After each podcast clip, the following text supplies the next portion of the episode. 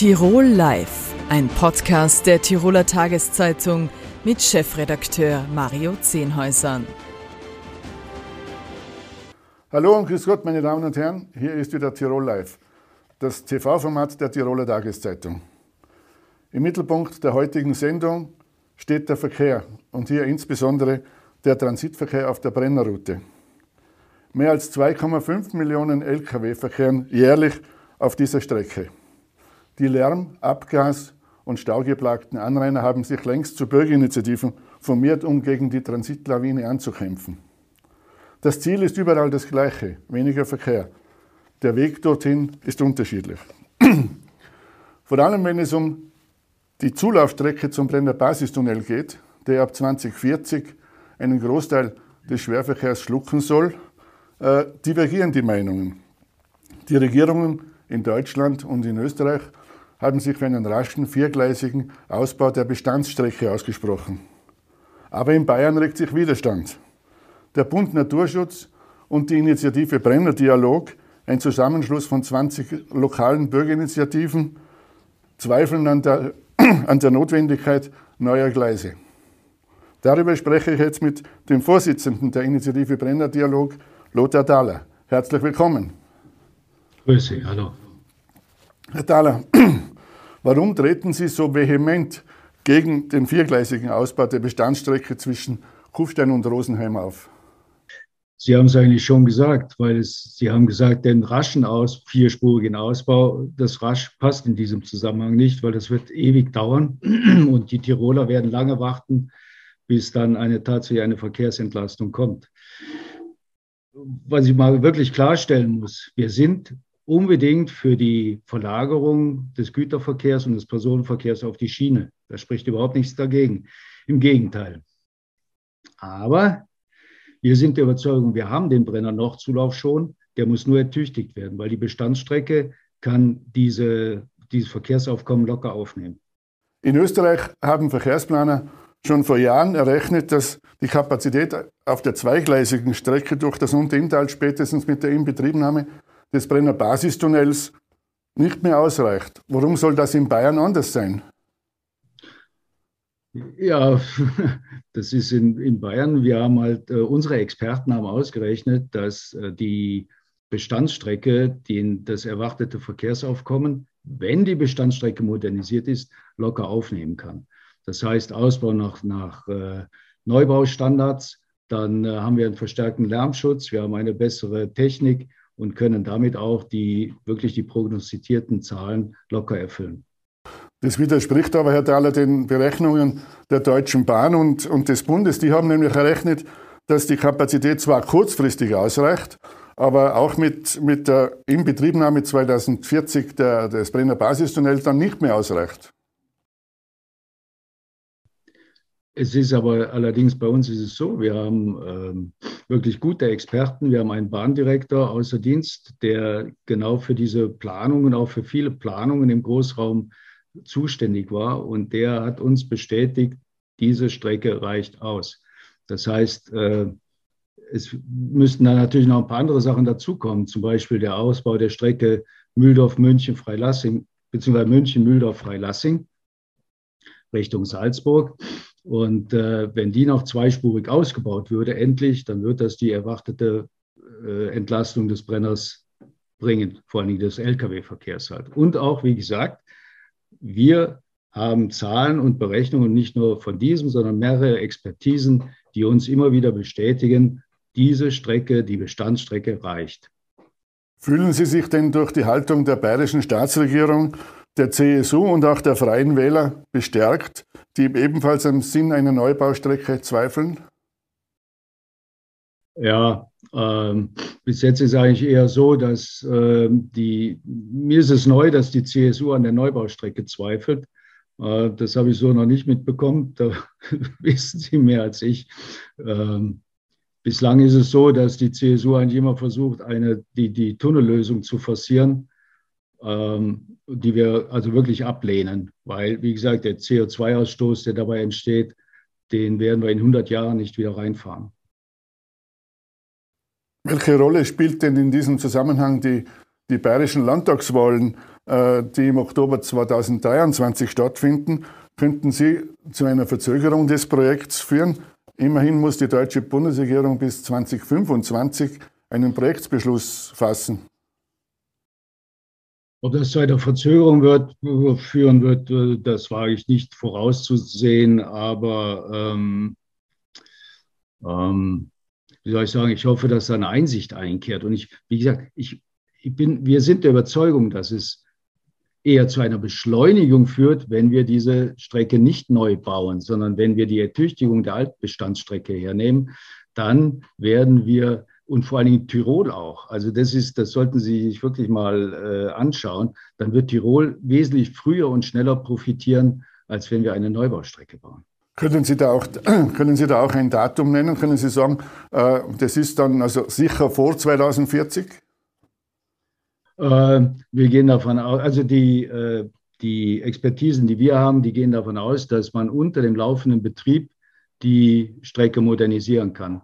Das heißt, man müsste nur dafür sorgen, dass auch wirklich tatsächlich Terminals gebaut werden, wo die entsprechenden Verlademöglichkeiten überhaupt geschaffen sind. Und da ist auch schon, äh, da scheitert es eigentlich auch schon dran. Wissen Sie, wir haben verschiedene Flaschenhalse. Wir haben ja schon die, den Flaschenhals zwischen München und, und Grafing, Trudring bis Grafing. Da haben wir zwar vier Gleise, aber davon bleiben zwei Gleise ausschließlich für den S-Bahn-Verkehr. Das wird auf Ewigkeiten zweigleisig bleiben. Es wird auch auf, auf längeren Strecken zweigleisig bleiben. Auch in Südtirol wird es zweigleisig bleiben. Der Brenner Basistunnel ist zweigleisig. Warum also sollen wir hier auf 30 Kilometer, 40 Kilometer vierspurig werden? Das hat mir noch keiner schlüssig erklären können. Noch eine Frage zu Tirol, Herr Dahler. Äh, Tirol hat das Projekt unter Inntaltrasse unter vorbildlicher Beteiligung der Anrainer umgesetzt. Äh, glauben Sie, dass ein ähnlicher Weg in Bayern zu einem rascheren Ergebnis führen könnte? Und schauen Sie ein bisschen neidisch nach Tirol? Äh, ja, das mag sein. Also weil die Bürgerbeteiligung, die die Bahn hier propagiert in ihren Regionalforen, äh, wird hier eher als Bürgernichtbeteiligung verstanden. Also es war keine Diskussion auf Augenhöhe. Äh, wie gesagt, äh, selbst die strengen Befürworter dieser äh, dieser Foren in, von der Bürgerseite, selbst die haben sie mittlerweile enttäuscht abgewendet. Also da sehen wir keine Basis. Letzte Frage, Herr Thaler. Wie geht es denn jetzt weiter mit, mit Ihrem Protest gegen die, gegen die Ausbaupläne? Sind weitere Aktionen geplant? Nun, wir sind zumindest, ja schon, es sind einige Aktionen geplant, aber die werde ich noch nicht verraten. Da gibt es ein paar Überraschungen dabei, das werden Sie hoffentlich verstehen. Wir werden Sie früh genug informieren, äh, damit Sie dann zugegen sein können. Aber äh, was jetzt vordringlich ist, wir haben ein Anwaltsbüro beauftragt, eine Kanzlei, die sich mit Verkehrsrecht und vor allen Dingen auf, äh, mit, mit so Großprojekten sehr gut auskennt. Die prüfen derzeit für uns, welche rechtlichen Möglichkeiten wir haben, an welcher Stelle wir einschreiten können. Wenn es sein muss, wenn also nicht vorher die Einsicht einkehrt. Herr Thaler, vielen Dank für das Gespräch und weiterhin viel Erfolg bei Ihrem Kampf. Danke, wiederhören. Das Thema Verkehr steht auch am Beginn des Gesprächs mit Landeshauptmann Anton Matle, den ich jetzt herzlich im Studio begrüßen darf. Grüß Gott. Ja, grüß Gott. Herr Landeshauptmann, Sie haben am vergangenen Montag in der Staatskanzlei in München den bayerischen Ministerpräsidenten Markus Söder einen Besuch abgestattet. Dabei ist es auch um das Thema Verkehr gegangen. Wie ist denn das Gespräch verlaufen? Ja, mir war es als äh, Landeshauptmann von Tirol ganz, ganz wichtig, dass man vor allem auch die Verantwortungsträger in den Nachbarstaaten besucht. So war es natürlich selbstverständlich, dass mein erster Besuch beim Arno Kompatscher in Südtirol in Bozen stattfindet und ganz bewusst der zweite Besuch außerhalb Österreichs beim Herrn Ministerpräsidenten Markus Söder. Ein wesentlicher Partner in der Wirtschaft, in der Universität, aber natürlich auch beim Thema der Verkehrsbelastung im bayerischen, aber auch im österreichischen Wipptal beziehungsweise im Inntal. Die Atmosphäre des Gespräches war eine ganz, ganz gute. Wir haben uns, äh, mein Team und ich, äh, sehr willkommen gefühlt und wir haben auch die Themen wirklich ansprechen können. Wobei es natürlich selbsterklärend ist, in einer Stunde und das noch dazu beim ersten Termin, dass man mit, mit einem großen Paket an Lösungen nach Tirol zurückkehrt. Aber es war wesentlich, dass ein Dialog stattgefunden hat, dass jede Seite auch erklären hat können, wo liegen denn die Probleme aus bayerischer Sicht und wo liegen die Probleme aus Tiroler Sicht. Und dieses erste Zusammentreffen wird natürlich auch einen weiteren Termin zur Folge haben. Zwischenzeitlich werden äh, die Verkehrsexperten in den politischen Büros sich äh, des Themas annehmen. Die unterschiedlichen Ideen werden ausgetauscht und dann haben wir vielleicht beim zweiten Zusammentreffen schon wesentlich mehr zum Mitteilen. Äh, das Verhältnis zwischen Tirol und Bayern war zuletzt nicht immer ganz friktionsfrei. Äh, Bayern zum Beispiel drängt nach wie vor vehement auf das Ende der Lkw-Blockabfertigungen. Hat es da eine Annäherung gegeben? Es war einmal ganz wichtig, auch aus äh, politischem Mund wirklich äh, dezidiert zu erfahren, warum haben wir denn diese Blockabfertigung, warum haben wir denn dieses Dossiersystem. Äh, man, wenn man sich zurückerinnert, es hat diese Megastaus vor drei Jahren im Inntal gegeben, nicht einmal ein Rettungsfahrzeug hat mehr Platz gehabt auf der Autobahn, Verkehrskollaps rund um Innsbruck und deshalb hat man das in Tirol auch eingeführt, um Verkehr zu entzerren. Und das entspricht auch genau dem Papier 10 Punkte Plan Brenner. Intelligentes Verkehrsleitsystem. Wir haben das in Tirol umgesetzt. Vielleicht gelingt es uns auch, Bayern von diesem Schritt zu überzeugen, weil in diesem Programm wäre Ausbau des intelligenten Verkehrsleitsystems bis nach München vorgesehen gewesen. Ich glaube deshalb an dieses Dossiersystem, weil es ganz wesentlich auch zur Entzerrung der Verkehre führt und auch eine geringere Belastung für äh, die Menschen entlang der Transitroute darstellt. Dieses Zehn-Punkte-Programm, das Sie angeschnitten haben, ist vor zwei Jahren mit viel Pomp in Berlin unterzeichnet worden. Eigentlich müsste ja Bayern das sowieso umsetzen. Ja, das sind viele äh, Absichtserklärungen, hat es betreffend Brenner äh, Brenner Basistunnel entsprechend der Reduzierung des Verkehrs und des Transits bereits gegeben. Jetzt gilt es darum, auch partnerschaftlich diese Punkte abzuarbeiten. Und ich betone da ganz bewusst auch partnerschaftlich, weil Lösungen findet man nur, wenn diese auch auf Augenhöhe getroffen werden. Aus dem Grund bin und bleibe ich zuversichtlich, dass es gelingen wird, gemeinsam zu einer Verbesserung der Situation beizutragen. Gibt es äh, einen Zeitpunkt, wo Sie sich dann tatsächlich konkrete Schritte aus diesem partnerschaftlichen äh, Vorgehen erhoffen? Äh, ich bin also schon davon überzeugt, wenn dann einmal diese Beurteilung auch der Verkehrsexperten in den politischen Büros darliegt und man äh, vielleicht eine klare Handlungsanweisungen aus diesen Papieren ableiten kann, dann wird man sicherlich auch konkreter werden können. Aber bitte, äh, nach, beim ersten Besuch nach einer Stunde war es nicht möglich. Wie beurteilen Sie denn äh, die Klagsdrohung des italienischen Verkehrsministers Matteo, Matteo Salvini gegen die Tiroler Transitbeschränkungen?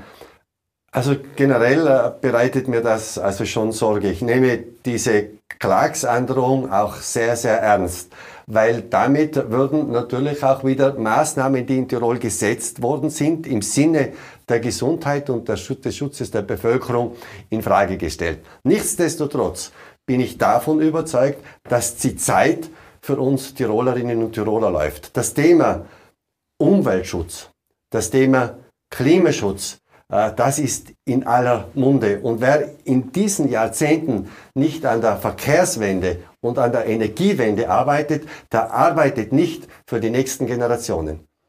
Noch eine Frage zum Brennerzulauf. Äh, in Bayern regt sich bekanntlich Widerstand gegen den viergleisigen Ausbau im Landkreis Rosenheim.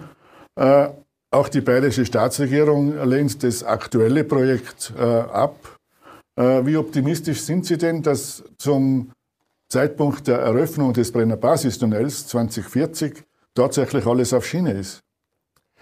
Also nachdem äh, man mit der Entscheidung zuwartet in Berlin, aber auch in München, äh, gehe ich davon aus, dass äh, zum Zeitpunkt der Eröffnung des Brenner Basistunnels die Zulaufstrecken nicht fertig gebaut sind. Wir haben dann das gleiche Problem wie die Schweizer beim Gotthardtunnel. Auch dort ist die Zulaufstrecke durch das Rheintal nicht fertig gebaut.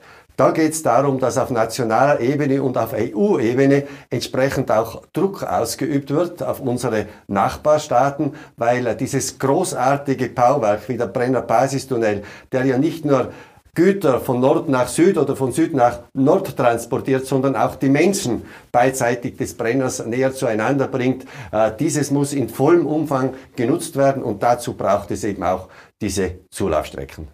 Themenwechsel jetzt, Herr Landeshauptmann. Sie sind heute genau 100 Tage im Amt. Welches Resümee ziehen Sie? Wie läuft es denn in der Regierung? Also das sind vielleicht 100 Tage, von denen ich das Gefühl habe, die sind unwahrscheinlich schnell äh, vorübergegangen. Und äh, 100 Tage, die mit vielen Sorgen, aber auch mit vielen äh, positiven Momenten äh, geprägt waren. Und äh, eine dieser ganz großen Herausforderungen auch für mich als Regierungsverantwortlicher war ja nicht nur das Thema der Sorgen der Tirolerinnen und Tiroler, sondern für mich war es auch ein ganz großes Anliegen, dass die Tiroler Landesregierung ein wirklich ein starkes Team auch wird. Und ich habe also, äh, gerade wenn ich jetzt zurückschaue, auch den Eindruck, wir sind gut, äh, haben uns gut gefunden in der Tiroler Landesregierung. Wir pflegen einen sehr intensiven und auch einen sehr starken Austausch über all die Problemlagen, die es zu bearbeiten gibt. Und ich würde sagen, diese 100 Tage zählen wohl zu den herausforderndsten, aber auch zu den schönsten 100 Tagen meines Lebens. Wie funktioniert denn die Zusammenarbeit mit dem SPÖ-Landeshauptmann Stellvertreter Georg Dornauer und mit der SPÖ ganz allgemein? Äh, Georg Donauer und ich pflegen einen sehr, sehr regelmäßigen Austausch. Wir telefonieren häufig miteinander. Wir äh, tauschen uns auch äh, im Sinne von Problemlösungen immer sehr schnell und auch sehr konstruktiv aus. Und äh, so wie die Zusammenarbeit zwischen Georg Donauer und mir eine gute ist, so ist auch äh, die Stimmung unter all den Regierungsmitgliedern eine ganz, ganz gute. Das spürt man ja auch regelrecht und ich lege auch immer wieder Wert darauf, dass wir abseits der Arbeit, abseits der Regierungssitzungen auch Momente haben, wo wir uns gemeinsam austauschen können. Es gehört unter anderem eben auch dazu, dass wir nach einer Regierungssitzung gemeinsam äh, zum Mittagessen gehen. Zu Beginn äh, Ihrer Amtszeit hat es äh, Kritik an der Ressortverteilung gegeben, insbesondere das, das Monsterressort äh, Gesundheit, Bildung, Wissenschaft und Pflege für die Landesrätin Hagele beziehungsweise das äh, Sicherheitsressort für die Landesrätin Mayer äh, sind da einigen sauer aufgestoßen. Im Nachhinein betrachtet trotzdem alles richtig gemacht?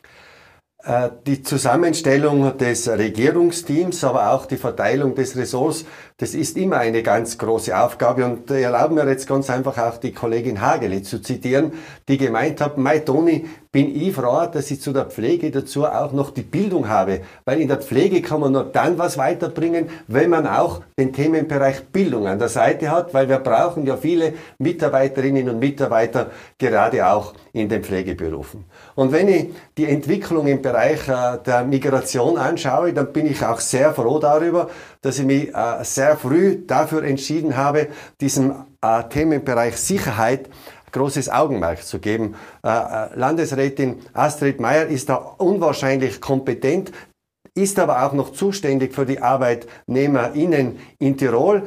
Die Dinge schafft sie gut äh, miteinander zu verknüpfen und ich würde sagen, ein, ein ganz gute Schritte, das Team so zusammenzustellen, aber auch die Regierungsverantwortungen, was die Ressorts betrifft, so zu verteilen. Was plant denn die Tiroler Landesregierung, um den aktuellen Herausforderungen, ich spreche da in erster Linie Teuerung und äh, leistbares Wohnen an, um diese zu bewältigen? Äh, das Teuern und die hohe Inflationsrate, das waren ja vom ersten Tag weg für die aktuelle Tiroler Landesregierung ganz große Herausforderungen. Das Einsetzen eines Teuerungsrates begleitet von einem Wissenschaftler, vom Herrn Tabeiner, das hilft uns also schon sehr, Problemlagen, auch spezifische Tirol-Problemlagen zu erkennen. Ich bin jetzt einmal sehr froh darüber, dass es uns gelungen ist, auch diese Angebote, diese Unterstützungsangebote des Landes Tirols an die Menschen zu bringen. Mittlerweile gibt es 30.000 Personen, die angesucht haben um den Energiekostenzuschuss. Äh, das ist mal ein Zeichen dafür, ja, es ist die Botschaft angekommen, dass das Land Tirol unterstützen will, macht mir aber natürlich auch Sorge, weil es natürlich auch ein Ausdruck dessen ist, dass die Menschen mit diesen Herausforderungen der Teuerung und vielleicht auch den zu geringen Gehältern äh, durchaus auch sehr äh, belastet sind. Zuletzt hat das Thema Game Nova für Aufregung gesorgt. Hat Sie das überrascht und ist das jetzt mittlerweile erledigt? Das Thema Genova wird uns schon noch eine Zeit lang äh, begleiten. Die Dinge sind nicht so schnell zu erledigen und ich bin auch keiner, der sozusagen als schnelle Lösung und als schnellen Reflex einfach zudreht. Meine Ansage war immer eine ganz klare. Es braucht eine Prüfung durch einen Wirtschaftsprüfer oder durch eine Wirtschaftsprüferung. Dann liegen alle Zahlen am Tisch und dann werden wir eben schon auch im Sinne der Gemeinden entscheiden, wie kann sich das Land Tirol da einbringen.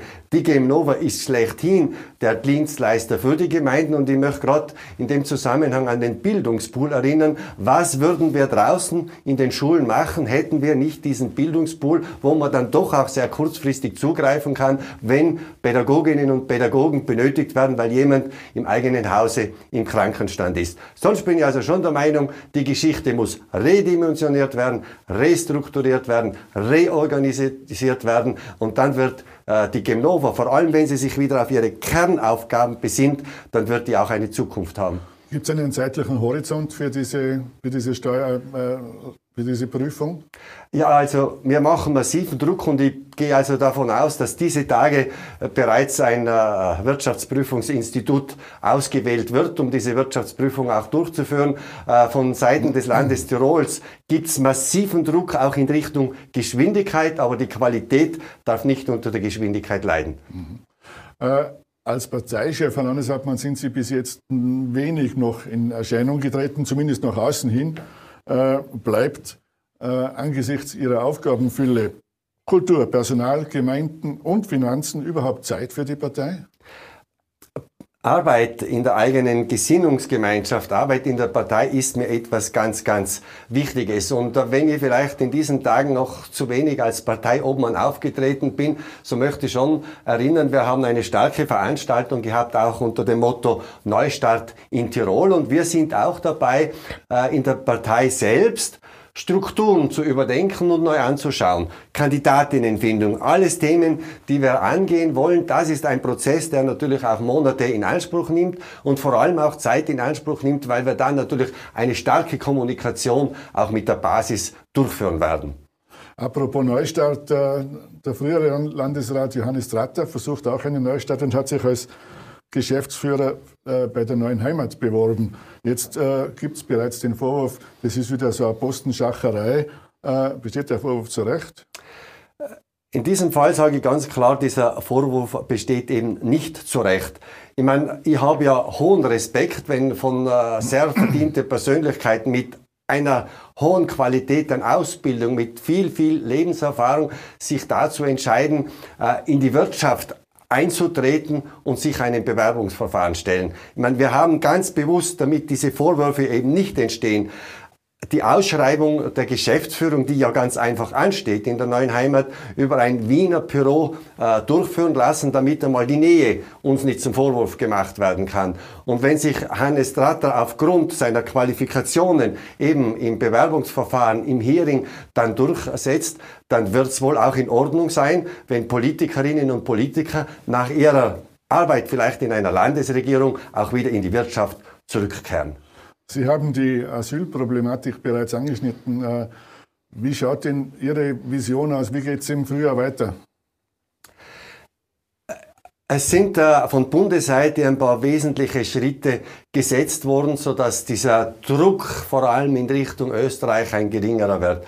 Bundeskanzler Nehammer ist es gelungen, doch auch mit Serbien und Ungarn in Verhandlungen zu treten, mit Serbien im Speziellen, dass diese Visafreiheiten vor allem auch für Menschen aus Indien und aus Tunesien äh, äh, abgeschafft werden, so dass äh, nur über ein äh, ordentliches Visa man auch nach Serbien fliegen kann und allenfalls dann, äh, wenn's, äh, wenn man auf der Flucht ist, um ein Asyl ansuchen kann. wesentlich ist mir, dass hier die Zusammenarbeit in innerhalb Europas äh, viel stärker wird. Man, man muss sich schon einmal vorstellen, und gerade heute ist es in den Medien kommuniziert worden, 108.000, also fast 110.000 Asylanträge in Österreich. Ich meine, das sind sehr, sehr viele Asylanträge und wir müssen als verantwortungsvolle äh, Menschen auch darauf achten, dass wir jenen Personen Unterstützung gewähren, die tatsächlich im Sinne der Genfer Konvention auf der Flucht sind. Menschen, die verfolgt sind. Menschen, äh, die als Wirtschaftsflüchtlinge unterwegs sind, Menschen, die ein besseres Leben suchen oder eine Arbeit suchen, die haben in Österreich die Chance, über die Rot-Weiß-Rot-Karte nach Österreich zu kommen, werden gerne auch äh, von den vielen Unternehmen, die es in Österreich gibt, auch aufgenommen und können hier in Österreich Arbeit und schlussendlich auch äh, Wohnen finden. Anderes Thema noch, Herr Landeshauptmann. Bei der Niederösterreich-Wahl hat es wieder einen Dämpfer für die ÖVP gegeben. Äh, was ist Ihrer Meinung nach, was sind die Ursachen für diese nicht enden wollende Serie an Niederlagen? Erfolge, aber auch Misserfolge, die haben ja immer verschiedenste Mütter und verschiedenste Väter. Und es ist eine Gemengelage, äh, wo wahrscheinlich das eine oder andere mehr und das andere weniger darauf Einfluss nimmt. Eines stellen wir zumindest europaweit schon fest, dass all jene, die in Verantwortung stehen, die auch Regierungsverantwortung haben, sich sehr schwer tun, gute Wahlergebnisse einzufahren. Das mag vielleicht ein Teil des Themas sein. Und etwas anderes ist es, dass wir vor allem auch die Volkspartei Vertrauen verloren hat. Wir müssen wieder Wege finden, auch in der Kommunikation auf die Menschen zuzugehen, auf junge Menschen zuzugehen, die ja laut Wählerstromanalyse sich mehrheitlich anderen Parteien zugewendet haben. Und wir müssen vielleicht auch Problemlagen sehr, sehr stark ansprechen. Was mir schon Sorge macht, dieser ganz starke Druck auch Richtung äh, Freiheitliche. Für mich ist es auch immer ein Stück weit Ausdruck dessen, dass man sich eine starke Frau oder einen starken Mann wünscht. Ich wünsche mir ganz, ganz großes Demokratieverständnis. Und das ist etwas, wie sich Österreich und Tirol dann auch gut weiterentwickeln kann. Welche Rolle spielt in diesem Zusammenhang das, äh, die schlechte Performance der schwarz-grünen Bundesregierung, die ja mittlerweile nur noch auf 22, 23 Prozent Zustimmung äh, hoffen kann? Ich habe ein bisschen schon den Eindruck, dass äh, viele Dinge, die auch sehr positiv auf den Weg gebracht werden von der schwarz-grünen Koalition, dass die unter Wert aufgezeigt werden. Wenn ich an die ganz vielen Hilfspakete denke, äh, die die Koalition auf Bundesebene der österreichischen Bevölkerung zur Verfügung stellt, so ist es für mich durchaus eine großartige Leistung. Es sind auch viele andere Themen, die die Koalition ordentlich und gut abarbeitet. Aber es gelingt uns also nicht, diese Botschaften, auch diesen Fleiß und dieses Engagement im Sinne von Aufgabenerledigungen, das gelingt uns nicht wirklich an die Bevölkerung zu kommunizieren. Da müssen wir nacharbeiten und natürlich müssen wir schon auch darauf schauen, dass wir als die Volkspartei als ganz klar als jene Partei dasteht, die offen arbeitet, die transparent ist, die geradlinig arbeitet. Das sind äh, wesentliche Punkte und wesentliche Eigenschaften, die man von einem Politiker, einer Politikerin auch erwartet. Die unzähligen äh, Chat-Affären auf Bundesebene widersprechen dem genau, was Sie jetzt gesagt haben.